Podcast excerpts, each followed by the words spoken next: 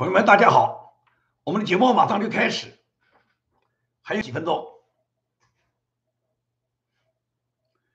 今天节目啊，主要是要跟大家讲一下这个关于断供的问题，也就是呢，房地产断供呢，它会直接影响的嘛，影响的就是银行，影响到银行以后呢，最终就变成什么？银行它自己有大量的坏账要处理的话呢，为了保证这个银行不会有那么多坏账呢，那么毫无疑问来讲，这个政府就会加印钞票嘛。因为银行在中国讲起来，有些银行什么合资银行了，什么股份制银行了，实际上都是一个老板，都是共产党。即使是这个某些官员、某些家族，他们对某些银行占有一部分股份，但是这个银行里面最终都是政府在买单，政府在控制。所以说呢，在中国呢，要银行要是垮台了，银行要是亏损了，那就是中国共产党亏损，就是中国政府亏损。因此，银行政府是无论如何不会让。银行自己因为大量的坏账导致这个银行彻底的垮台的，所以在这种情况下，为了救银行，中共就会印货币嘛，大量的加印钱以后就会增加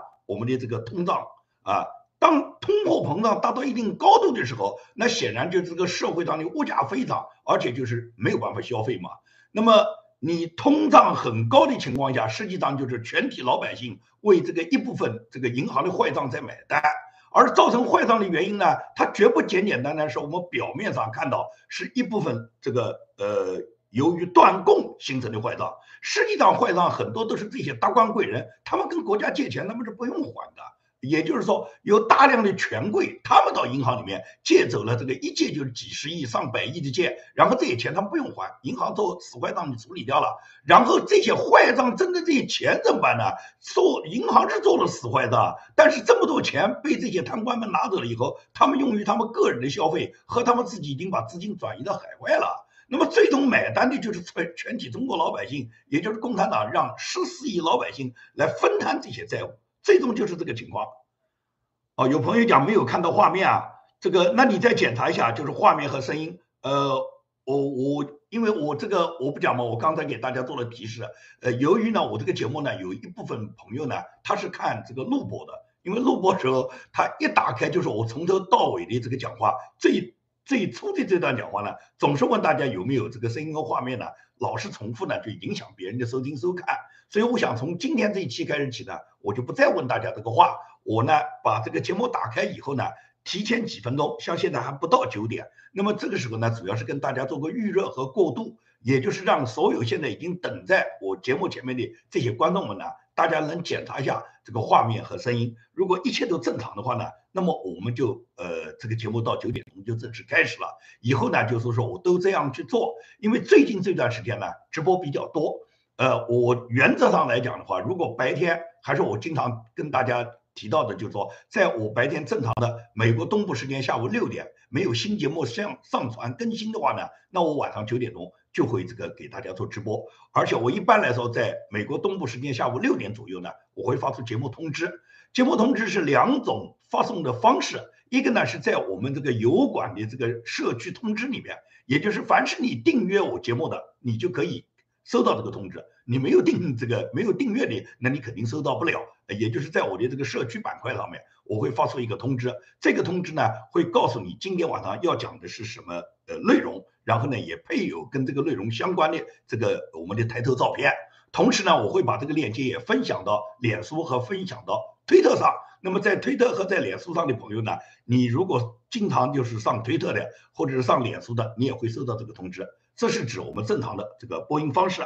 好，时间到了，我们就谈今天这个节目。那么今天的节目呢，我主要是跟大家谈呢，就是中国的这个房产断供啊，和中国的这个经济有哪些必然的联系？断供会不会导致中国经济的这个崩溃？而中国房地产经济的崩溃会不会导致就是党国它这个经济上的崩溃？以后就导致他们最终没有钱去付给公务员。那么没有钱付给公务员，现在有很多。现在中国国内已经有很多城市，公务员已经在收缩他们的工资，下降他们的绩效工资。因为公务员的这个收入啊，它分很多部分组成，它基本工资是一部分，绩效工资是一部分，奖金又是一部分，另外还有什么？另外还有各种五花八门的各种这个呃各种奖励。那么现在就是中共通过这个压缩其他的这些呃收入的话呢，给把公务员的收入已经大大下降了。那么公务员下降收入以后，显然就会引起这个政府的管理队伍的这个不稳定嘛。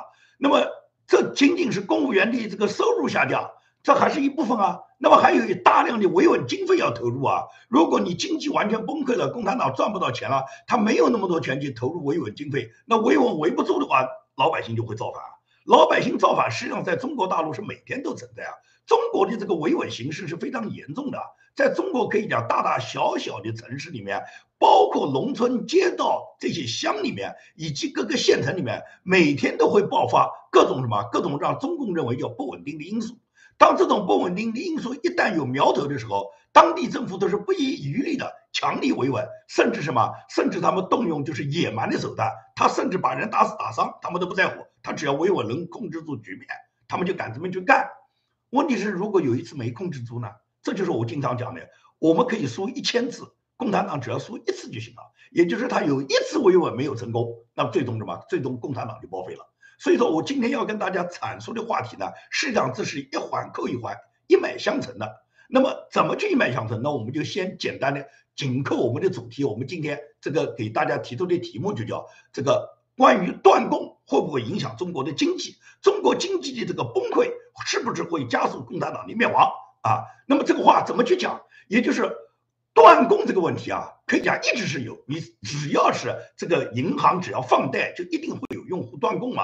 问题是什么？严重不严重？断供到什么时候？会不会断供有潮？就是断供潮。一旦断供潮，就意味着大家都断供了吧？那大家都断供的话，那肯定就问题就大了。它就不是一个个案。那么个案，那个别人肯定会出现。如果大量的断供，那一定是会有什么？是有一个深层因素的。那么我讲这个话呢，主要是依据于今年。就是今年二零二二年，你像今天也不过是二零二二年的一月十九号啊，也就是开年还二十天不到。但是仅仅是今年刚开年，中国主要的几大银行已经起诉了嘛？已经起诉了二十多万的这个断供的房主，原因就是你都是这些人，他们好好的就是断供嘛。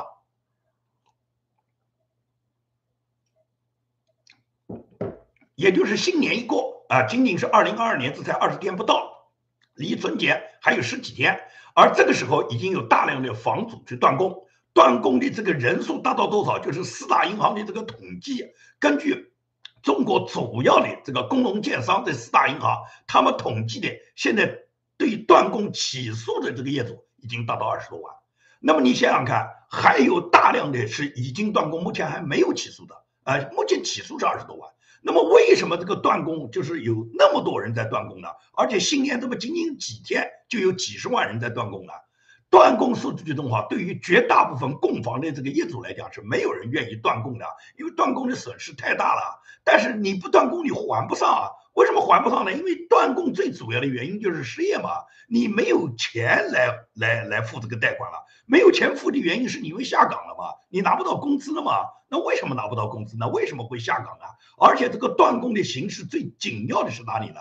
我可以讲，断供最就是最迫切，而且呢，对党国这个影响最大的呢，最大的主要是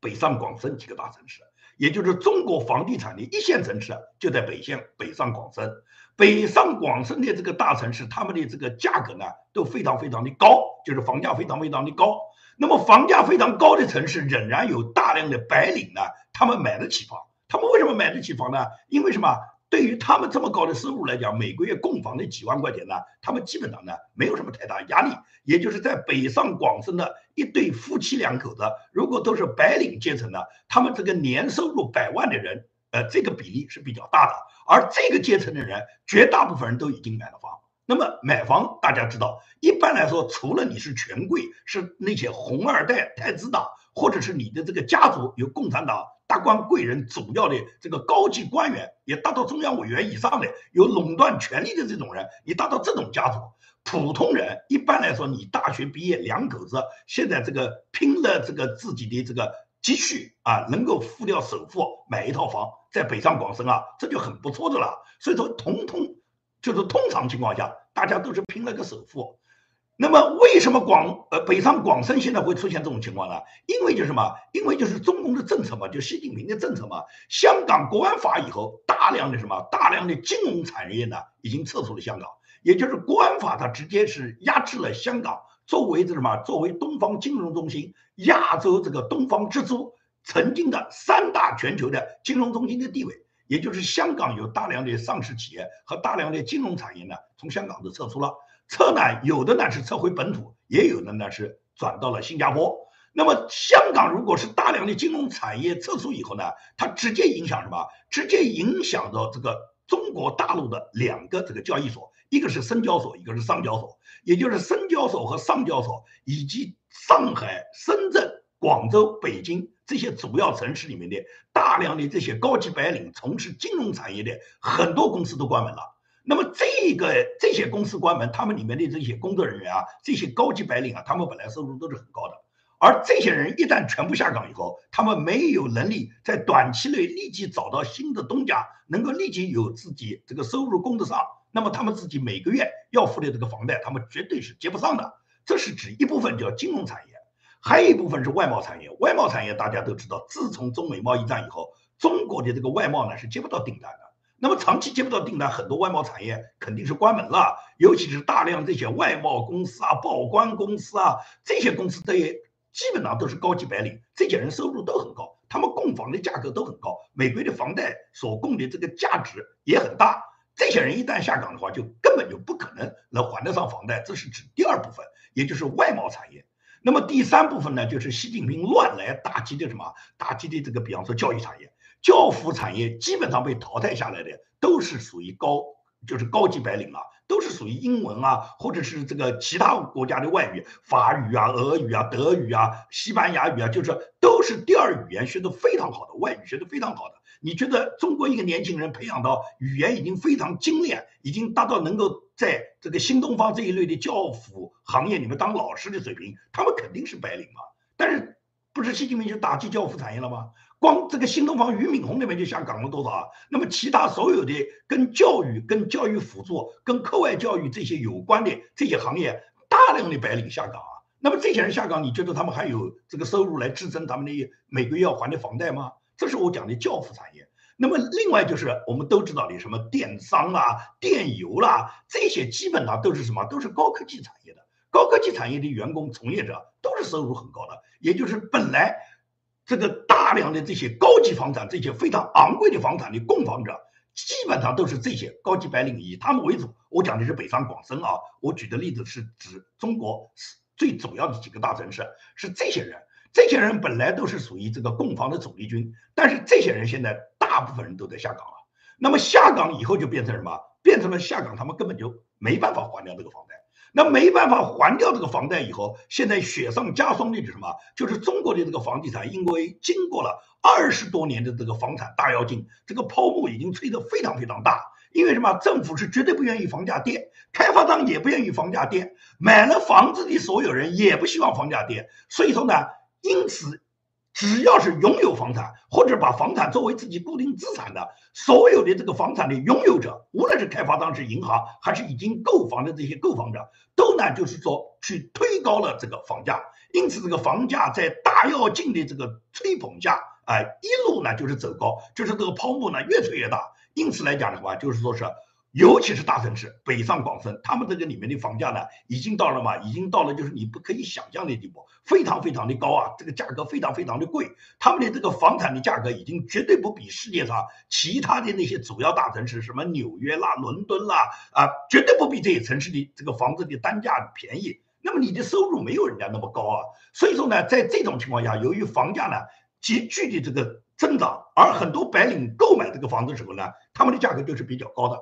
但是你这个泡沫总有破的时候啊，也就是当大家都供不了房贷，尤其是政府的这个地拍不掉，而房产企业类似都像这个许家印的恒大一样，他已经到了什么？到了根本就没有能力还债的这个地步的时候，他自然是要便宜卖房，要大量的这个把自己手上存。就是已经握有的各种房产要把它便宜卖掉嘛，因为卖掉才能回笼资金，回笼资金才能还欠款嘛。这是指像恒大这样的产业。那你觉得在中国哪一个房地产商跟恒大是有区别的呢？哪一个房地产不都是像恒大一样在举债过的日子呢？都欠着大量的贷款，都欠着大量的银行的啦，他自己发行的各种债券啦，也就是无论是他本身的这个本金还是利息都是高，都是高的不得了的，每个月都要还。因此还不掉的情况下，唯一能够就是有资金来源的，就是靠把他们手上存量房子卖掉一点。那么卖的话，它就显然是要降价，价格高了谁来买呢？所以说呢，大量的城市里面，尤其是嘛北上广深城市里面的这个郊区啊，他们呢跌价跌得最厉害，因为你说大城市。大城市的郊区，它是跟着大城市的房价一块上涨的。当大城市市中心的房价涨的吧，就是每平方要涨个比方三万五万的时候，郊区至少也要涨个比方说一万两万，也就是比大城市中心呢，它涨得稍微少一点。它跟市中心的价格呢是有区别的，但是它跟别的城市来比的话，它的价格就是不得了的。就是无论你看上海郊区也好，北京郊区也好，它的价格都是非常高的。那么现在呢，这个跌价的时候，跌价首先是郊区的价格跌得非常快。因为它当时上涨就是莫名其妙的，它是跟着市中心一块儿涨，而市中心因为它有地，就是说它地理位置的优势，所以说它跌价呢还没有跌得那么猛，而郊区呢它本身就没有。地理优势嘛，它只是靠在，比方说京郊啊、沪郊啊，就是你要么靠着上海，要么靠着北京的郊区。本来是你你这种情况，你跟着市中心你一块涨上去了，但是跌的时候你比市中心要跌得快得多。所以说，像这一类城市里面的房价，可以讲叫一百平米的房价，最起码你也都值五百万嘛。那么五百万，如果你当时首付你是百分之二十、百分之三十，也就是你付掉了这个一百来万，那么你在银行贷款，你至少贷了还要有这个四百万啊。那这四百万的话，你觉得这个你每个月的这个首付，你你付掉的首付，你每个月的这个供房的这个按揭至少要好几万块钱。过去可以这样讲，你有工作，你们夫妻两口子如果是一年的年收入在百八十万的话，每个月付掉几万块钱的这个房贷，你们是没有问题的。但是现在你如果两口子都下岗了，不要说两个人都下岗，哪怕一个人下岗了，你的这个收入如果砍半了。你觉得你现在还能不能付掉房贷？因为什么？对于这种高级白领，他们的生活本身制作的成本就很高嘛。他住的那么高档的房产，几百万一栋的这个房子，其实在北京、上海几百万、四五百万的房子，一点都算不上高档，位置是一点都不好的。他可以讲上下班，他要开车，也就是说他必须要供车。车子供车，大家都知道，除了买车有费用，车子的停车费、加油费、保险费，这些都是费用啊。加上一般来说。这种白领，他们的往往年龄都是在三四十岁。这种三四十岁的年龄，就是人到中年，上有老下有小嘛。孩子要上学，要上一流的学校，你要在教育上投入大量的费用。父母年纪大了，父母要看病，看病你得花钱。所以说，对于一对中年夫妻来讲的话，要养老人，要养孩子，要供房，本身就是可以讲压力巨大。那么，如果是没有工作了，就得断房贷。断了房贷以后，他本身手上的那点钱能够支付他每个月的正常的基本费用，能够让家里面，比方说水电费你不能不付吧，物业费不能不付吧，汽车养车的保险费、停车费，然后父母生病要花的钱，孩子上学要支付的教育费用，你都得付啊。把这些费用都付了以后，他到哪能付房贷？因为房贷基本上是占家庭总收入里面支出的将近百分之五十啊。你如果是你。这个年收入，两口子年收入是一百万，你一个月的收入是八，呃呃，一一个月两口子的收入是八九万，那可能你就要付到三四万的房贷，这就是一个现实。你买房时候就是这么算的，你觉得我即使是付掉我自己总收入每个月的月收入里面的百分之四十到五十付掉房贷，我还有百分之五六十安排自己生活没问题。所以说你们一下子就拼掉了你们的首付，就买了这么高档的房产，而这个所谓的高档是高价的房产。档次一点都不高，在北京、上海、深圳、广州，很多房子随便喊喊价格就是千把万，但是这个房子真的是不怎么样。所以到了这个时候，你根本就付不了房贷，你只好断供啊。那么断供你怎么办？一旦断供，你还不了钱，那肯定是银行是要找你的。最重要是你这部分房子，它的价格已经从你原来购买的价格上面已经大大的跌价了。也就是如果这个价格是跌掉了百分之二十的话，那基本上就把你的首付跌掉了。也就是说，如果你这个房子是五百万买下来的，你自己付掉了一百万首付，你欠银行四百万，现在这个价格已经跌到四百万的话，你那个一百万首付已经没有了。而你这个四百万现在要拿到市场上去拍卖的话，能拍到个八成就不错了。也就是四百万如果拍到三百二十万，你不错了。那么也就是说，你现在一下子如果是拍卖很顺利，你自己一到断供时候立即就拍卖，立即就处理的话，你现在还欠这个银行八十万。也就是把这个房子全部抵给银行以后，你仍然欠八十万。你想想看，你正常付贷款的钱都没有，你叫你现在再付这个八十万，你怎么付得了呢？那么很多人就说我就不付了，这个房子已经不值钱了。你看看我买这个房子时候是五百万，现在这个房子我拍卖了以后只剩三百二十万，那我这个房子根本不值那么多钱，我欠银行都欠了四百多万，那我还还干什么呢？你不还那是不行的。中国和美国不一样，和西方国家不一样，西方国家有个人破产法。也就是你一旦你宣布你个人破产，最终就是你在法庭上面能够让法官认定你确实是你个人资产已经资不抵债，你完全破产了。那么如果是法庭作出裁决认为你破产了，你是可以这个不还这部分房产的。中国是没有的，你不还房贷，银行就直接是起诉，肯定是拍卖掉你的房子。最终就是什么？最终就是你无家可归，而且你还欠他一屁股债。这就是中国的现实。网络上介绍有一个北京燕郊的一个断供者。这个呢也肯定是个白领，他是二零一七年呢就在北京燕郊呢买了一套房子，当时买这个房子呢，对于这个北京市在燕郊来讲，他觉得已经不算贵了，因为呢这个你到北京北京市中心买的还要贵啊，在这个燕郊买的这套房子是四百二十多万元，四百二十多万他自己贷款了将近三百万，他自己首付付了一百二十几万，也就是他首付是百分之三十。那么他付了这个百分之三十的这个首付，然后贷款贷了将近三百万，这么几年下来，他每个月要还款呢，是还将近是一点七万。那么在这个过去，他这个二零一七年到二零二一年总共四年，在这个二零一七年到二零二一年这四年里面，他每个月要还掉一点七万的话，那么四年下来，他总的还掉嘛，总的还掉的这个银行的这个。实际上是讲起来是本息都有，实际上大部分是利息，本金是很少一点。但是他还到银行的总的呢，他已经还了八十多万，也就是他还八十多万，到了他买这个房子四年以后，他加上他自己的首付一百二十多万，加上他还掉了八十多万，他已经给了两百多万了嘛。但是他已经给了两百多万，他这时候他已经付不上这个这个供，就是他没办法付这个贷款了，他只能选择断供。他断供的时候，他欠的啊，这个银行欠了多少钱呢？他欠银行的本金加利息呢，是欠了两百八十万。因为什么？你贷款贷了将近三百万，还了几年是还了这个八十来万。问题是八十来万大部分还的利息，计算到本金里面没有多少，所以最终就变成了他还了四年，他欠银行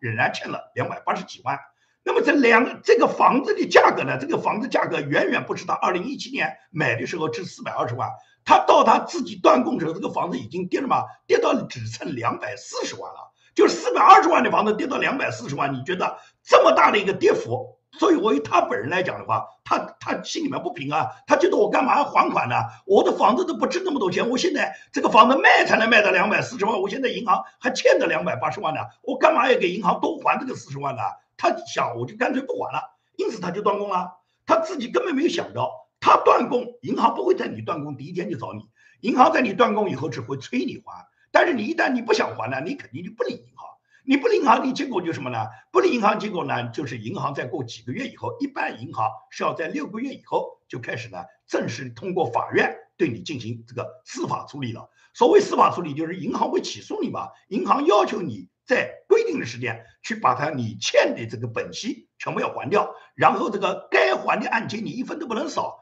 你这几个月断供所造成的滞纳金啊，造成的利息啊，造成的各种费用，通通你还。也就是这个人写的这个帖子，就说他自己在断供几个月以后，收到了法院的传传票和法院对他的裁定书，银行起诉他，银行是百分之百的赢嘛。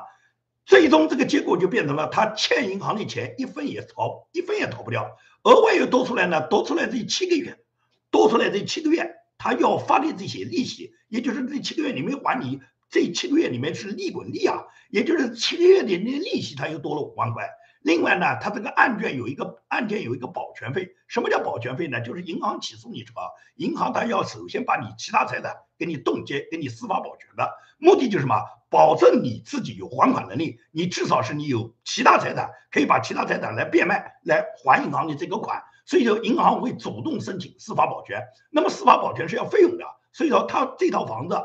以及他自己的其他财产被银行受理的这个保全费又有两万多，加上银行起诉他有律师费啊，律师费就很就很急棍了。也就是像他这个银行起诉他的这个几百万房产，最终这个律师费仅仅是银法院给他的一张单子，最终他这个律师费都要付十二万多。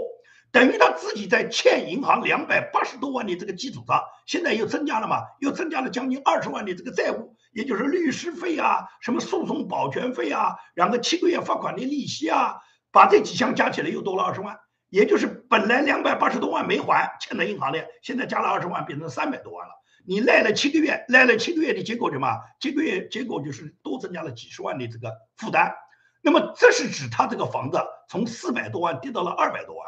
如果是你这个房子是你买过来是八百万跌到了五百万，或者是一千万跌到了六百万，如果跌的更狠的话，你想想看，你这个里面这个是不是这个债务就更大了？所以说最终就变成了这个人他从四百多万跌到了二百多万的这个房子，在已经支付了两百多万的基础上，就是他首付加上已经还款的部分嘛，还要再支付三百多万。这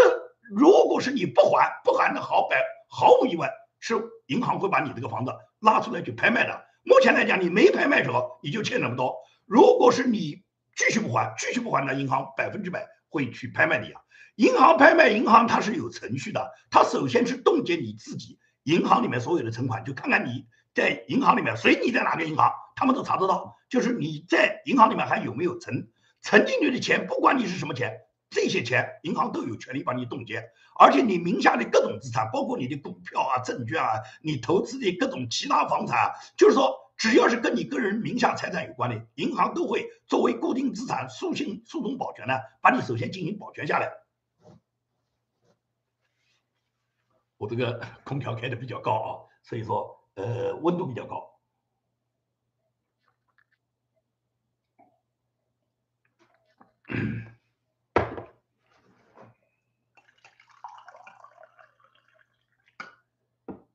银行进行诉讼保全以后嘛，银行就经过这个法拍程序了。法拍程序以后，也就是你所有拍出去这个房子究竟能拍多少？实际上，这个房子按照市场价能够按照八成、七成拍出去就不错了，损失的都是你的。最终就变成什么？拍掉的所有钱全部冲抵你给银行所欠的欠款，肯定是不够的了。因为你这个房子跌了嘛，银行贷给你的钱是不止你这个房子现在的市值的。你这个房子就像我们刚才举的那个例子，你欠银行两百八十多万，但你这个房子现在已经跌到两百四十万，就是一分不少的，就按两百四十万拍掉的话，你欠银行还有四十万呢。更何况拍卖的房子一定是便宜的拍嘛，因为价格跟市场价一模一样，还往哪能拍掉呢？人家就是图的你这个法拍房比别人便宜才会来买。所以在这种情况下，多半你这个两百四十万的房子能拍到两百二十万，甚至或者是两百万就不错的了。也就是你欠银行八十万，这套房子给银行拍卖抵掉两百万以后，你欠银行还欠八十万。那么还欠八十万怎么办？也就是银行会让你其他的物品。来抵债。如果你其他的物品能凑得上这八十万，那银行一次头把你所有的财产拿光，把这个房子拍卖掉，然后这件事银行跟你了结了。而你的结果是什么？也就是你不但是欠了那么多钱，把自己所有的财产全部还掉，然后呢，你自己住的这套房子给银行已经没收法拍掉，你带着全家已经到大马路上，也就是你没有任何的这个，也就是没有任何财产了。这套房子已经拍掉了，你就变成什么无家可归？无家可归加什么？无家可归加家破人亡啊！最终也就是变成了妻子和你吵架，全家人根本没有费用生活，最终就是家破人亡，妻离子散，就是这么一个结果。这是指，就是说你这些钱恰好还能抵得上银行的钱。那么很多人他是根本就抵不上，就是说银行拍卖掉你这套房子，正好抵掉银行的一部分款项以后，你还欠了好几十万，欠好几十万你就得还，但你没工作你还不了啊，因为怎么？你你能还你会去断断供吗？你肯定不会断供。现在就是说你既然断供，就说明你根本没有钱了。没有钱，如果你其他财产也没有能力，这个还有就是你其他财产也没有办法能够冲抵你所有的欠款，最终就变成了银行拿走你所有的资产，抵掉你这套房子以后，你自己已经无家可归以后，银行仍然对这些欠款要对你进行追讨的。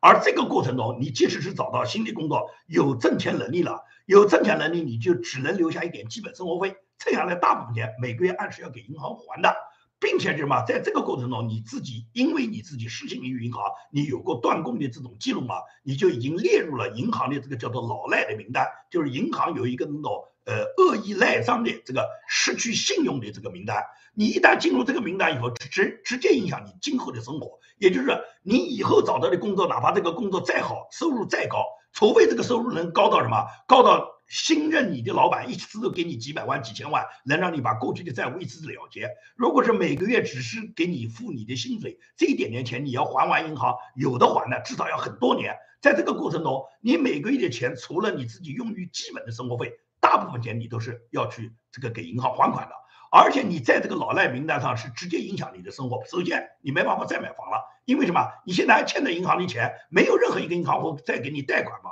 而且你正常的生活也会受到这个大打折扣，就是你不可以高消费嘛。所谓不能高消费，就你不能坐飞机啊，不能坐高铁啊，不能进高档酒店，不能去高档餐厅啊，你也不能出国，更不可能什么买房买车，不能买保险理财。你的儿女只能在公立学校，也不能上那个价格昂贵的私校。可以讲，有有些情况，连那种高档的宠物，就是每个月如果供给供给宠物，给这个宠物这个费用很高的这种宠物，你都不能养。也就是到了这个时候，你房子也被银行没收了，你本人也是无家可归了，除赔掉你自己多年来积攒的首付之外，你还欠着银行那么多钱吗？所以说，最终断供就是这么回事。那么，这是断供对一个家庭，对于普通老百姓来讲，如果是很多老百姓，绝大部分都像你这样的白领，全部断供。全部不给给国家付钱了，那是会怎么样呢？也就是说，如果是大家都断供，银行得到的就是每个月应当收回来的这个所有的这个你应该付的这些款项都收不到。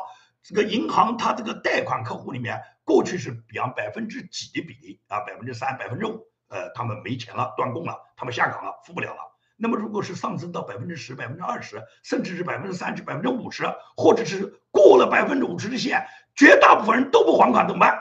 这这个问题就非常严峻了，也就是绝大部分不还款，那显然就是银行就扛不住了，因为银行是靠每个月把房款贷给你们，你们不断的还款，靠你们还款你们的利息来支撑银行庞大的金融业务的。如果你们都不还款，连本金也拿不回来，利息也拿不回来，那银行它的资金资金链就断了。银行如果每一个银行的资金链都断了，那这个所谓中共的这个政府，它的这个金饭碗就砸掉了。也就是下面影响的，就整个是国家通过银行的这个崩溃导致嘛，导致国民经济的崩溃。我喝点水休息一下，给大家呢回复一些问题，我们等于呃跟大家互动一下。然后关于如果大家都断供，银行会怎么办？政府会怎么办？会引起什么样的雪崩效应？对中国共产党的加速灭亡有哪些影响？我们放到我们话题的后半部分来讲。我现在呢，给大家呢，跟大家互动一下，看看大家给我提过什么，呃，提一些什么问题。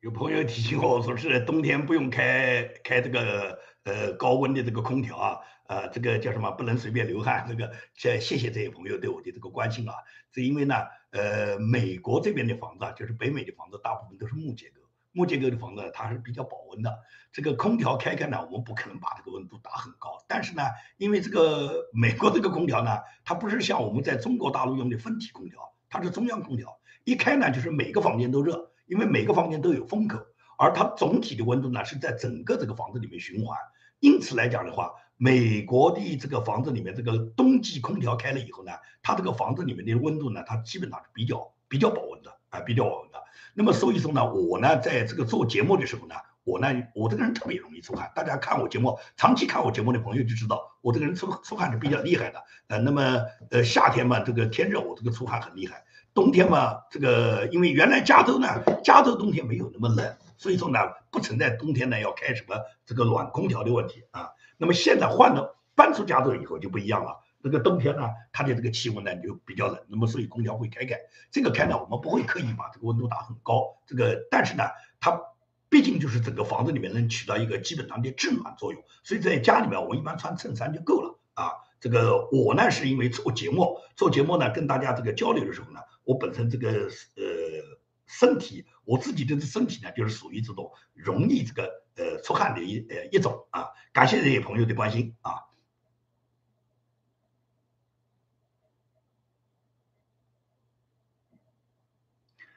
有一个朋友他问到说，为什么共产党房子卖不出去，还要造那么多房子？这个问题其实问的很好。我们可以看到啊，就是说共产党呢，他那个房子呢，他不管他能不能卖得掉，但是他一定要造，造不掉啊，造出来如果卖不掉呢，卖不掉可以把它炸掉。为什么呢？这就叫 GDP，也就是在中国啊，他从来不在乎呢这种浪费，他把房子，他首先他要造这个房子，你开发商首先就得拍，就是拍地。而政府把一个地呢，把它拆迁以后，它可以获得呢大量的什么？获得大量的财政收入。也就是他把一块，尤其是这种郊区的这种地是最好的，因为郊区的地呢，本身呢，它这个拍这个政府去去拆这些人的这个地呢，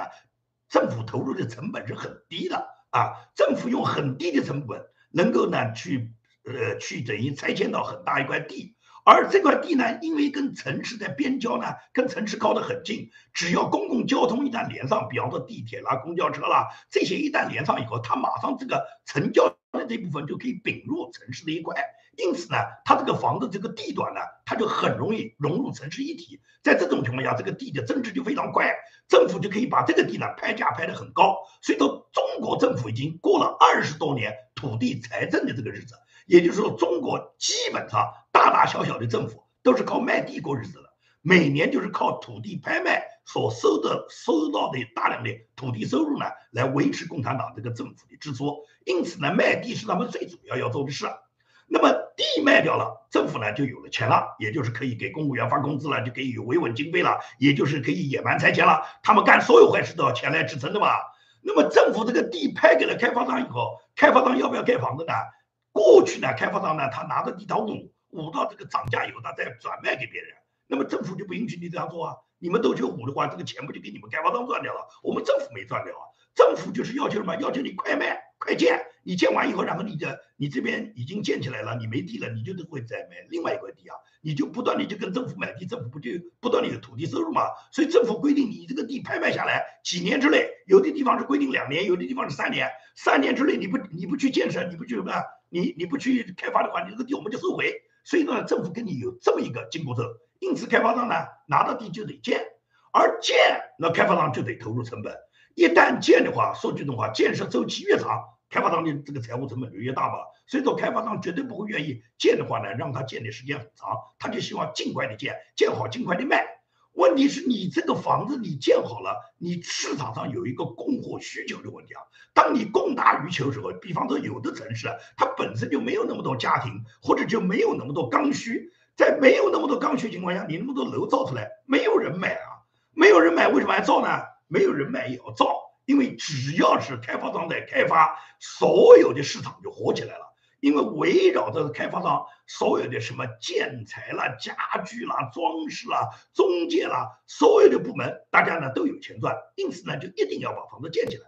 建起来以后，如果是根本就卖不掉，卖不掉就卖不掉，政府也不怕，卖不掉可以把这个把这个楼炸掉，炸掉以后什么，炸掉以后这个土地可以重新处理、重新规划。那么你说炸掉这个损失算谁的？反正不会算共产党的。算来算去都算到老百姓头上，都算到那个开发商头上。也就是政府规定你这个楼什么时候你得给我建，建了以后你就要赶快卖。问题是要砸你这个楼时候，他有一万个理由告诉你这个房子建的哪个地方不合格，要么容积率你超标了。因为所谓容积率就是开发商拍卖的时候，政府跟他规定有这么一个容积率的，也就是你必须是在你现有拍的这个土地上，你只能建多少这个房子，这房子的建安的这个呃平米数是多少平米。但是开发商想偷工减料啊，开发商想扩大容积率啊，也就是同样这块土地，如果是我多建了百分之十的房，那我就等于就多赚了这个百分之十的这个收入嘛。所以开发商往往会在容积率上打擦边球，在上面去违规。那么只要搞定一些政府的官员，这个事就过去了。尤其是房子盖起来，盖起来就算了。可以讲，几乎你在中国大大小小城市看到的这些房子，你最终去查这个开发商，如果说没有违规，说是在建造这个房子里面，他所有的东西都完全符合规范的事，是一样都没有的。在中国不违规不犯法，如果不冒风险，你能够发到财吗？你是不可能的。那么只要是你这个发财，只要你做了的事，你一定违规，违规就变成什么？就是你能不能搞定，能不能摆平？可能一开始你都能摆平。但是党国要拿你开刀的时候，你就摆不平了。曾经摆平过，现在没用，因为党国换一个官员来，另外一个来新上来的官员就是另外一副腔调，他就会去在你上面找茬。最终什么？最终你这个房子建起来了，卖不掉，始终是影响他，他最终就把你这个房子炸掉。你在我们在网络上面看到的那种被炸掉的、成排炸掉的房子还少了，太多了。所以说呢，在这种情况下，就在中国就会出现这种非常荒唐的问题，也就是把这个大楼建好了能够炸掉，大量的那些普通劳动人民可能没地方住啊，可能还有很多这个住在那个低矮的那个呃破破烂烂的那种工棚里面的人都有的是啊，但是这个房子宁愿炸掉也不会给你们做。我们小时候学到这个书本上的都说啊，资本主义这么恶毒，这个资本家宁愿把牛奶倒进大海，也不给老百姓吃，都好像资本家非常的恶毒啊，他们这个心里良心就非常的坏。你现在看到这个共产党，他这个所谓不这个为人民服务的共产党，讲的那么好听的共产党，他们建好了大楼，他们能炸的，能炸掉啊。人家资本家把牛奶倒到这个大海里面，是因为那个牛奶变质了，那个牛奶过了期是不能吃的，吃了以后会给社会带来更大的影响，所以人家哪怕倒掉也不能随便乱卖。但是在共产党领导下，那不是什么过期食品，什么不给你吃的问题，他们造的时候造的就是假食品，造的就是有毒的食品，他逼着你去吃的。所以说呢，你这个根本就不能去拿这个资本主义社会来跟中国来比。也就是说，我刚才讲到的这个问题，为什么中国？现在存在着大量的房子造好了卖不掉，他们还继续要造，因为什么？只要造就有 GDP，当地的政府就能完成他们自己的这个业绩，他们每年要考核他们的经济指标嘛。而房地产是支柱产业啊，很多人讲说房地产不能够算支柱产业，你讲不算支柱产业，但是这么二十多年来，整个中国经济建设各个城市都是围绕着房地产来进行什么？进行统筹这个来来发展的。也就是有了房地产，有了土地，有了卖地，有了造高楼大厦，然后就带动了跟房地产有关的所有产业，所有的产业都兴旺起来了嘛？啊，你哪怕快递公司，他也都希望你大楼多了，住家户多了，然后他就可以把这个快递送到千家万户去嘛。电商也是根据你们这些人来的嘛。所以说呢，在这种情况下，只要是房地产这个兴隆、兴旺发达了，各个行业都带动了嘛。建材啦、装饰啦、家具啦，所有的这个跟这个呃房地产有关的，包括那些服务行业，哪怕是搬家产业，都发财了嘛。你们天天拆迁，天天搬家才好呢。所以说，本来就是什么，依靠一个房地产就带动了它大量的这个其他产业，包括重工业嘛。你钢材、水泥，你不都需要吗？你造一个大楼，你要多少钢材、水泥？什么不高档的那些玻璃啊、幕墙啊啊，那些人工智能的东西啦，包括现在。共产党大量的所有小区里面的监控设备啦，所有的这个智呃，就说呃智能化的这些门铃啦，智能化的监控啦，包括这些电梯啦，你想想看，哪一个产业跟房地产没有关系呢？所以说共产党就希望房地产兴旺啊，然后就不断的去炒作房地产，把房地产的泡沫就越吹越大了，吹大到一定地步的时候，这种什么泡沫要灭的哇，这个房地产的泡沫不可能不灭嘛。当灭的时候怎么办？这就是我来跟大家谈。我们这个今天话题的第二部分，也就是当这个泡沫要灭了，所大量的房子已经跌价了，跌了至少是百分之，就是跌掉百分之二十，或者是跌掉百分之三十。你这个房子只有老百姓当时购买价格的七成、八成，甚至是六成、五成的时候，也就是老百姓去算算看，我十分不划算啊！我从银行我付掉了，比方说百分之三十的首付，我一共只贷了百分之七十。现在这个房子跌就跌了四五成，也就是我我现在就是把这个钱全给银行还了啊，那么我这个房子的价格现在还不抵我从银行贷的钱里面的可能三分之二了，所以说很多人就觉得不平衡啊，更何况我刚才跟大家讲了这么多重要的行业被党国就是砍掉了，而下岗的往往都是这些高端白领，这些人过去他们的收入都是很高的。由于他们有很高的收入，他们才买得起房，付得起这个首付，然后供得起这个按揭。而现在一断以后呢，他们按揭就供不了了嘛，因为这个按揭一个月就要一两万、两三万嘛，甚至有的买的更贵一点，千把万以上的房子，可能每个月的按揭都要五万块啊。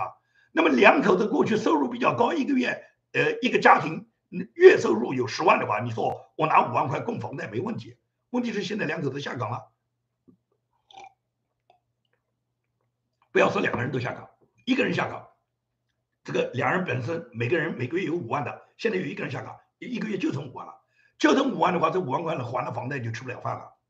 全家人要生活，如果保证全家人生活，房贷就还不了。所以这种情况的发生，最终就导致嘛，导致了就是大量的白领他们本身下岗以后，对这个社会里面进行了一个直接影响。因为中国的这个年轻人，只有就什么，只有那种自身收入比较高的人，他才能够供得起这么高端的房产，尤其是北上广深这种大城市，因为房价很高，每一套房子都要千把万。啊，在这个你购买的房子就是一千万、八百万的这么高的价格的情况下，你每个月供房贷的这个压力是相当大的。在你正常有工作的情况下，你每个月有足够的收入情况下没有问题。但是你们都下岗以后就完蛋了。比方说，我刚才举的例子，呃，金融保险业啊，这个银行证券业啊，以及这个教育培训业啊，这些都是高端白领，他们每个月本来每个人每个月的收入都是好几万，现在这几万块钱没有了，他付不了了。那么这个都付不了，银行里面大量的断供，最终导致什么呢？银行它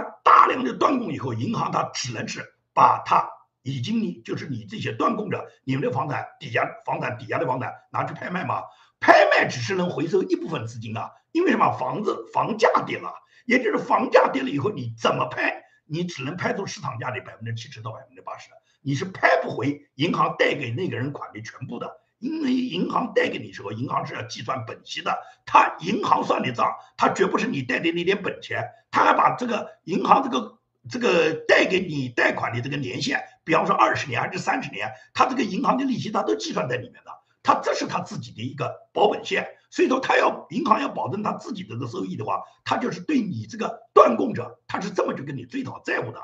那么也就是说把你房子拍掉以后。你每一栋房子，你还要欠银行的百八十万。这个我举的例子都是以北上广深以这个五百万以上的房产来举例了啊。也就是说是这种状况啊，你不能以中小城市，因为中小城市可能有的房子一套房子一百万都不到。那么我讲的这个大城市呢，它就是这么一个状态。那么这种状态，最终银行它就存在什么？它每拍掉就是每拍掉一套法拍房，回收一部分资金，但是仍然是会留下一大笔坏账，每套房都有。如果说银行它今年放贷的这些客户里面百分之二十、百分之三十，甚至是百分之五十的这个断供者都是这种状况，他这个百分之五十的这些呃他的这些放贷的人都断供了，那么就变成什么？银行它就没有办法扛下去了。银行这么多钱，这个回收不上来，而且所有的办法都用过了，他的房子已经拍卖掉了，那个人身上已经榨不出一点油水了。那么这么一大笔的这个亏损怎么办呢？就只能坏账了。那么坏账，它最终的这个结果谁来承担？因为银行都是国家的，都是属于中国政府的，都属于中国共产党，最大的老板就是共产党。那么，如果是这个银行全部亏了，银行亏就是国家亏嘛？银行亏就是国家亏，国家亏，那么共产党就要想办法。共产党想的什么办法呢？共产党就知道，现在这个银行亏呢，都是因为那些断供者给银行造成的损失，而这个断供者呢，他本身已经榨不出什么油水了。银行该拍的已经从他身上都拍完了，那么现在这个累积到银行这么多坏账以后呢，中共是为了冲销这些坏账，他直接的办法就是印印钱、印货币、加印货币。你银行坏账有多少？比方坏账有一万个亿，那我们就至少要印个一点二万亿，也就是超出你这个里面百分之二十，也就是多印点钞票。那么多印钞票是吧？多印钞票，这个钞票是要把它花到市场上去的。花到市场上就肯定是由于这个市场供应就这么多，而你钞票多了，那是什么？那就是通货膨胀嘛。这种通货膨胀的结果什么？就叫全民买单，也就是政府用大量印钱的方法去冲抵银行的坏账，而大量印的钱进入市场以后，就在整个市场一流通以后，就变成了。大规模的通货膨胀，而通货膨胀最终就导致是全民被割韭菜，就是全国十四亿老百姓，大家共同来为那些断供者买单，就是大家都稀释掉你手上的那个钱。所谓稀释掉，就是很简单，比方说过去一百块钱能买一头猪，现在可能讲一百块钱只能买一个猪蹄子，就这么简单。也就是什么，你的钱稀释掉了嘛，一百块钱不值那么多嘛，你买不到那么多东西，别说一头猪了，一个猪头都买不到了。最终就是这个结果。也就是说呢，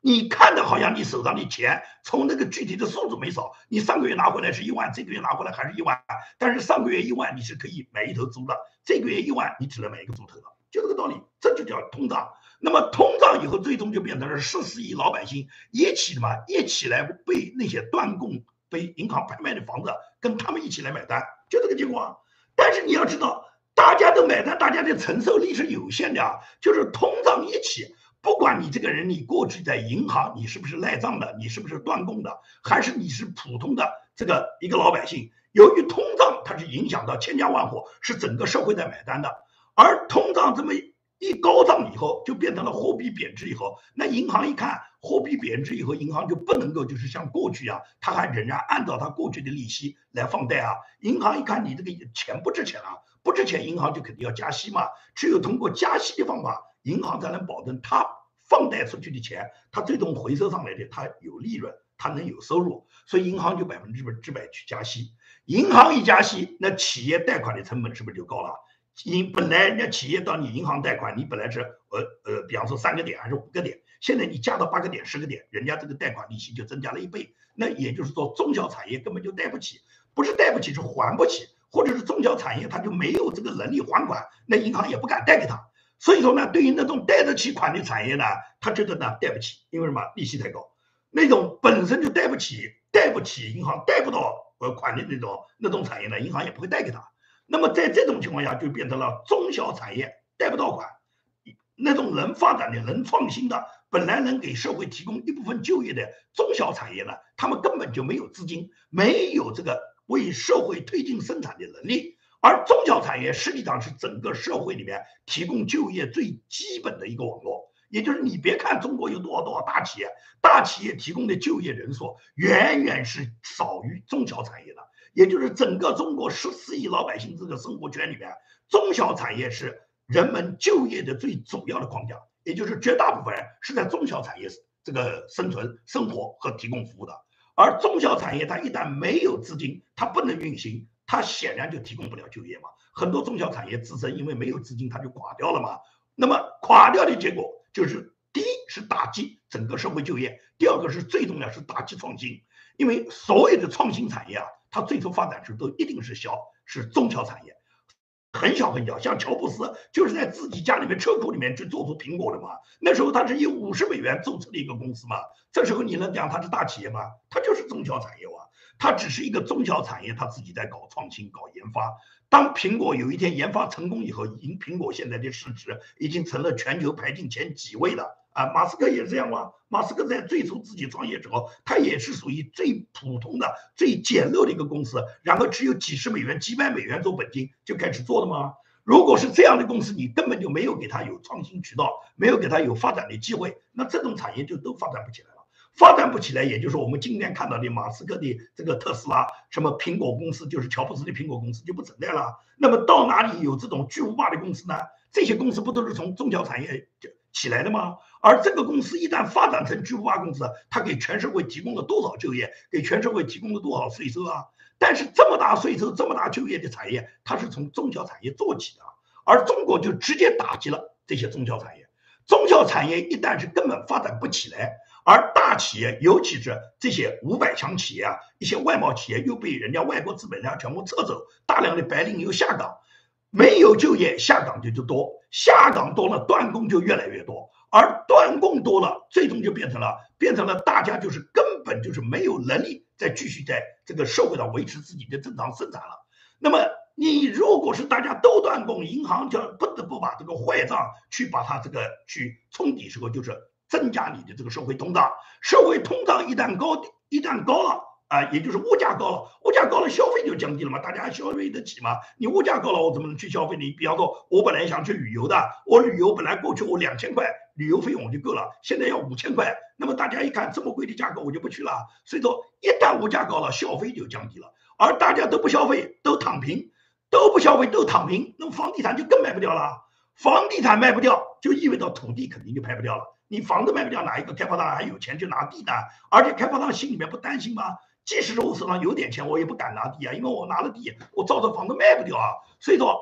你你和开发商都不来拍地，那就变成了政府什么？地方政府他土地卖不掉，拍不掉。地方政府土地拍不掉，就意味着土地收入没有了。土地收入没有，政府还拿什么维稳呢？政府拿什么给公务员发钱呢？不给公务员发钱，这还是一部分。最重要是没有维稳经费了，没有维稳经费，那百分之百老百姓就会造反啊！就是不是讲说什么因为你没有经费，老百姓造反，而是老百姓天天都会造反，因为共产党这种邪恶的吃人的制度，每天这种不公平的这个社会上面对老百姓的这种残酷的剥削和这种迫害，它导致的全国到处都是。就是到处都是炸药包，每天都有炸炸药桶在炸。只不过呢，过去每个炸药桶炸的时候呢，政府有这个维稳队伍，有维稳费用，有维稳能力。而如果现在你这个政府没钱了，可以讲市委、市长、市委书记他们都要下岗了，那些公务员自己连工资拿过来，连他们的房子他们也供不上了，他们也在断供了。而在这种情况下，也就是说维稳费用也没有了，公务员自己的工资也保证不了了，市长、市委书记可能都断供了。到了这种情况下的话，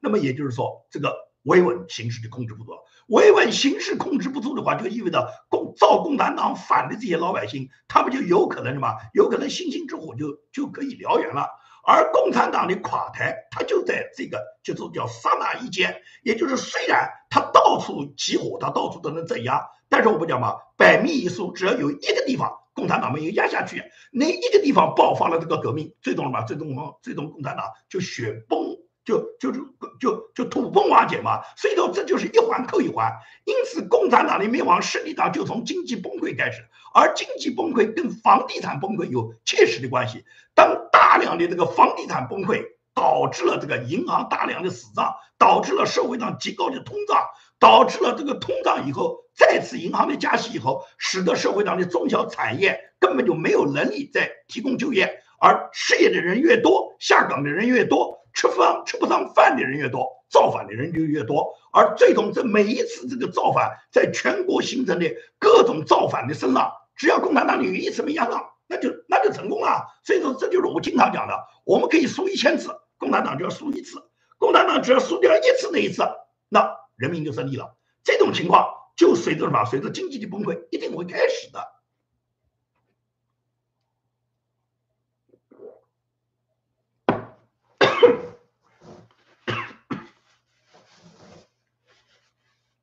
好，我们节目呢，